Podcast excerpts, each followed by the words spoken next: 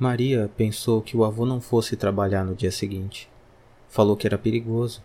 Explicou o significado que a idade dele tinha para aquela epidemia que se alastrava. Ele ouviu com mais atenção que o normal. Fez que sim com a cabeça, do jeito mudo dele. Ele sempre acordava mais cedo que ela e se vestia e saía ainda no escuro para chegar de manhã no condomínio fechado onde cuida do jardim. Naquela noite, ele não preparou a marmita. Não coou o café que levava para o serviço. Maria pensou que ele tinha aceitado que deveria parar um pouco, pelo bem dele e de gente próxima que também já vai chegando longe nos anos vividos. Talvez ele tenha pensado em não ir. Mas a manhã iluminava a casa e o avô não estava. Saiu tão cedinho como de costume, no silêncio do mundo que ainda dorme, do mundo que tentava fazer Maria não ter o azar de conhecer por completo. Sua mãe foi meia hora depois, no uniforme impecável, fazer a limpeza do shopping da cidade.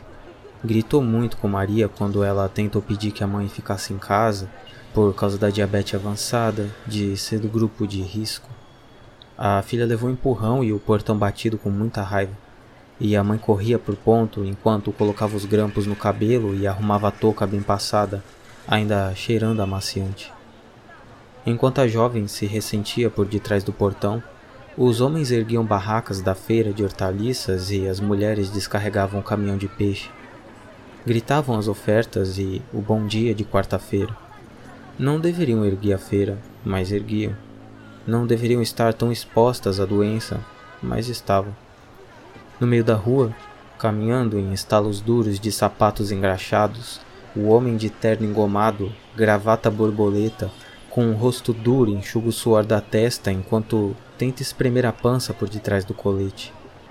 Bate a bengala lustrosa contra o chão, ao ritmo firme da caminhada costumeira por entre aquela gente de Maria.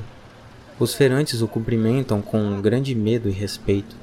Ele os ignora e mantém o passo que vai ganhando um ritmo incomodado porque as queixas sinceras de Maria vão ganhando seus ouvidos. Ela lamenta baixinho por detrás de algum dos portões tortos. E o homem para, em frente ao número 20, e bate duas vezes em seu portão.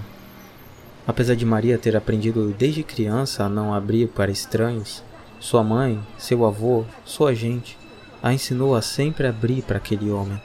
Ela abriu, fingindo normalidade, já preocupada por não ter café para oferecer. Ouvi tuas queixas, Maria, e Maria encolheu o rosto contra a mão com vergonha. O que que há? Ele afaga os cabelos ondulados da jovem. O homem tenta esconder o desprezo por ver a comoção tosca de Maria. É preciso que trabalhem, que trabalhem mesmo que se cansem, mesmo que adoeçam, mesmo que morram.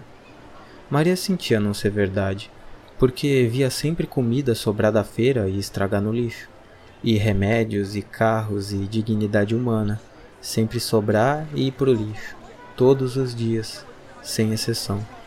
Mas a moça tinha medo daquele homem e uma admiração estranha que foi passada à força por toda sua gente e por ela também.